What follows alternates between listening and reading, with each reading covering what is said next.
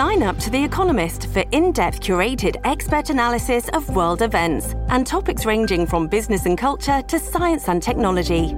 You'll get the weekly digital edition, online only articles, curated newsletters on politics, the markets, science, culture, and China, and full access to The Economist Podcast Plus. The Economist is independent journalism for independent thinking. Go to economist.com and get your first month free.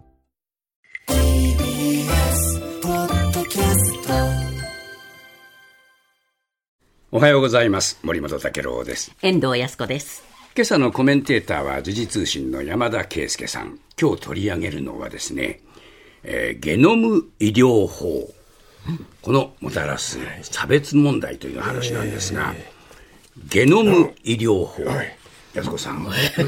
どうです？わかりません。わかりません、これあのゲノムというまず言葉なんですけれどもね、ゲノムというのはその、まあ、遺伝子という言葉とそれから染色体という言葉を両方合わせた、まあ、言葉なんですけれども、まあ、ドイツ語から来ている言葉なんですけれども、はい。まあ、か簡単に言うと日本人間の DNA のすべての遺伝情報を総称する言葉なわけです。遺伝情報。えー遺伝情報です。で、まあ、これ、いわゆる生物を、まあ、構成する設計図ということが言えると思うんですけれども、え。この、まあ、同じ人間、人でもですね、ゲノム全体の0.1%の違いがもし出てくるとですね、ええ。もうそれだけで顔つきの違いや病気になりやすいか、なりにくいかといったこと、いろんな多様性につながってくることでして、で、この医療って言葉がつくことによって、こうしたことを医療に活用しようというのは、この遺遺伝情報をはい。医療に活用する、はい。そのお法律、法律が、えー成立したという先の国ことです。会で成立したんですよ。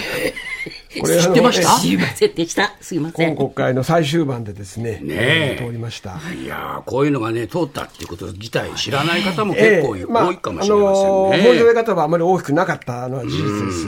で、まあ、これ、海外に比べて日本は、まあ、もともとかなりこの分野で動きが遅れているわけです。ゲノム療法、医療全体ですね。えで、まあ、そのため、まあ、遅れていた段階で自民党だけでなくて、240以上の団体や患者会が連名でですね、えこの早期の法整備を求めていたという法律を作ってくれと。そうです。ええ。もうこれはあの自民党だけではなくて、超党派の議員連盟、まあ、医療、えに詳しい議員たちの,、まあええ。あの疑疑念があるんですけれども、はい。これ、与野党問わずありまして、ええ。でまあ、あの議員連盟が法案を求める動きが、まあ、あ出てきていたわけです。はい。でただ、ゲノムの利用はまだ一般的に広がっておりませんで、ええ。でこれ特にゲノムはまあこれ、かなり個人情報になりますのそうで、ね。ええこれが悪用されると、差別にもつながってしまうといったことがあって、ええ。まあ、この懸念も多く残っているということで、あそうですかまあ、これがまあ一歩進んだとは言えるけど、まだまだ先があ遠いといいますか、ええーまだあ課題は多いということだと思うんですね。具体的に少しお話を伺っていきましょうか。まず、はい。まずですね、あのこれまでの経緯の中で、一つは、まあ、この今申しましたゲノム医療ですけれども、ええこれではです、このことについては、その病気に関連する遺伝子を調べてですね、えでどんな変異があるかに応じて適した適した病気を治療する、まあ、つまりどういった薬を投与するのがいいかということを、この遺伝子を調べることによって探し当てると。例えば、がんなんかの場合でもあるわけでこれすね。はね、すでに始まっていまして、がんに関しては始まっています。これ、2019年にがんゲノム医療というのが始まりまして、まあ、これ、がんになった患者さんが、えいよいよ、まあ、いろんな方法が、あーその治療方法が、まあ、なくなってしまった場合ですね、この、まあ、遺伝子を調べてですね、はい。そして最適な治療方法を、まあ、探るという方法として、がん遺伝子パネル検査というですね、まあ、要するに遺伝子の検査をするとはい。いうことに、保険が適用されることになったと。で、それまではいわゆる先端医療でしたので、はい。これはあ保険適用でなかったんですけれども、で、これによって、まあ、2019年来、およそ5万人の人たちが、まあ、これに、この、まあ、あ検査を受けたというあことですね。で、まあ、肺がんとか胃がんなど臓器ごとではなくてですね、細胞の遺伝子にどんな変異があるかを見るということで、で、それに特化した抗がん剤を使うという方法ですので、まあ、これまでとは、その細胞のどこに臓器にがんがあるかという手法とはまるっきり違う方法方法なんですね。なるほどそれからもう一つはですね、病気の予防なんですけれども、遺伝子変異の中にはですね、まあ、将来特定のがんになりやすいことが知られているものがありまして、なるほど。ええ。えで予測にも限界が多いんですけれども、もともとですね、ただ技術や研究が進歩するほど予測できる病気の種類や予測の精度も上がっていくことが考えられていまして、で最近ではですね、まあ、例えばそのがん以外ではコロナをめぐって新たな変異株の発生などをですね、把握するためにゲノム解析というのが利用されて、まあ、ウイルスの遺伝子の解析があ継続的に行われていると、まあ、これも欧米などに比べるとですねコロナ対応におけるゲノムう検査というのは日本はやっぱりそれでもなかなかちょっと進み方が遅かったという批判はあるんですが、少なくともコロナでもこれはまあ一つ実現されていたわけなんですね。そうですか。どうなんでしょうか、そのゲノムをめぐって差別問題が起こるっていうのは、具体的にちょっとイメージがしにくいんですけど、どういうものですか？で一つの例としてですね、ええ。これまあゲノムはまあ究極のこれ個人情報になるわけですね、ええ。その人を特定できますので、はいはいでこれ医療に活用する場合に注意しなければならないのはこの情報の扱いなんですけれども、ええ。特にこの情報をまあ利用するといいますか取り扱うと言っていいと思うんですけれども、えことについて保険会社とのトラブルがですね、まあ、発生していると現にですね。保険会社。えははえでこれ朝日新聞がこの千葉県に住む30代の男性を取材していることを記事にしてるんですけれども、えこの男性は2019年にえ県のがんセンターで遺伝子検査を受けたと、はい。えーそして家族にがんが多いがん家系だであることが分かったためですね、ええ。まあ、これ周囲に勧められて検査を受けたんですけれども。でその結果大腸がんなどになりやすいリンチ症候群という名前の診断を受けたんですね。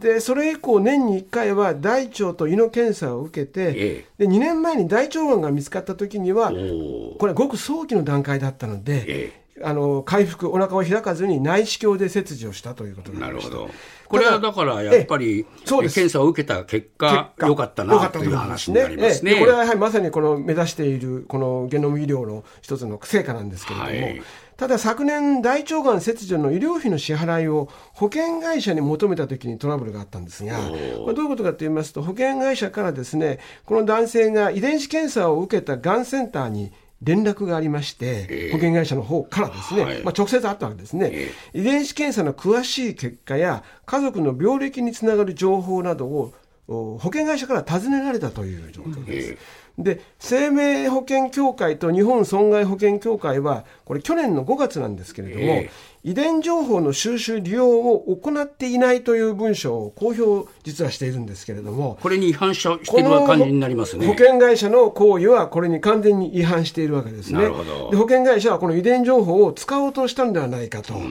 でまた支払いで不利益が出る恐れがあったのではないかということで、なるほどでこの男性とがんセンター側は、まあ、お互いお互い、えーこの患者さんですね、男性とがんセンターは相談して、センター内でも協議した上回答はしなかった。保険会社にええ保険会社に。ええで、まあ、結果的に、まあ、保険金は支払われたということなんですけれども、ええこれ、センターが、がんセンター側はですね、今の状態では保険会社の遺伝情報の扱いが曖昧ではないかということを指摘しているわけです。はい。で確かにこれ遺伝が保険会社が遺伝情の保険会社に遺伝情報が知られたら不利益を被る心配が当然出てくるわけですけれども、でもっと言うと遺伝情報で病気になるリスクが高いことが分かればそもそも保険に入れなくなってしまうんじゃないかという心配も起きるわけです。ですから険会社にしてみりゃ知りたい話ですよね。そうなんですね。これは保険会社からすると、まあ、あの少しでもおそのおリスクを減らしたい減らしたいということがあるわけですけれども、しかしこれは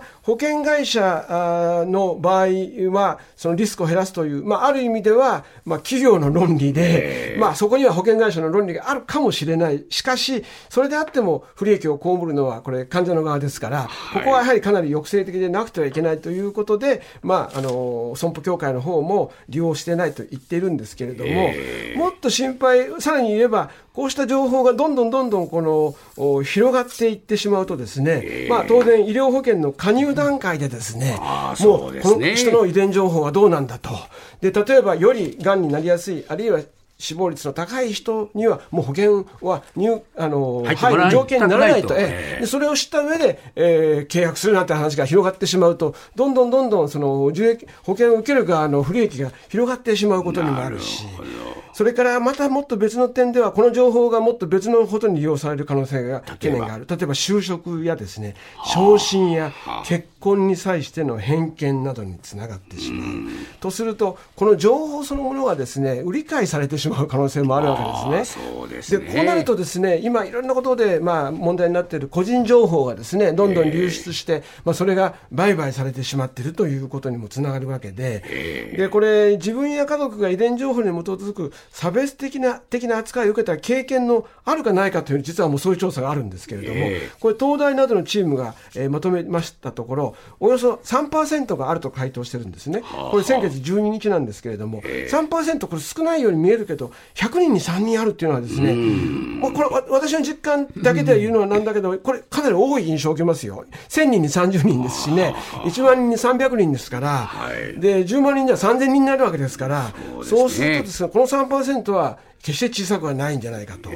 ですから、今後これ、どういうふうに扱うかというのはですね、実はこのゲノム情報の取り扱いというのは、これからどんどん議論していかなくちゃいけない話なんですけれども、まだこれ、はまだまだ始まったばっかりですし、それから今後ですね、これは当然不正悪用するケースは、100%は防げない可能性があります。でそうすると、この時に罰則を設けるかどうかということは大事ですね。えーでねえ。で、これアメリカなんかではもう2008年に、まあ、遺伝子情報の差別禁止法というのができている、はい。カナダでも同じような法律がありますので、日本はまだそういう意味では、やっとゲノムの、まあ、こと、ゲノム全体が医療にえー反映される状況というのが入り口に立った段階でですね、これからまだまだこれに関するリスクや議論をしていかなくちゃいけない、ほんの入り口に立った段階、しかし早く急いで進めていく必要が私はあると思いますね。そうですね。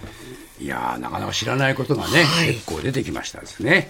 山田圭介さんでした。ありがとうございました。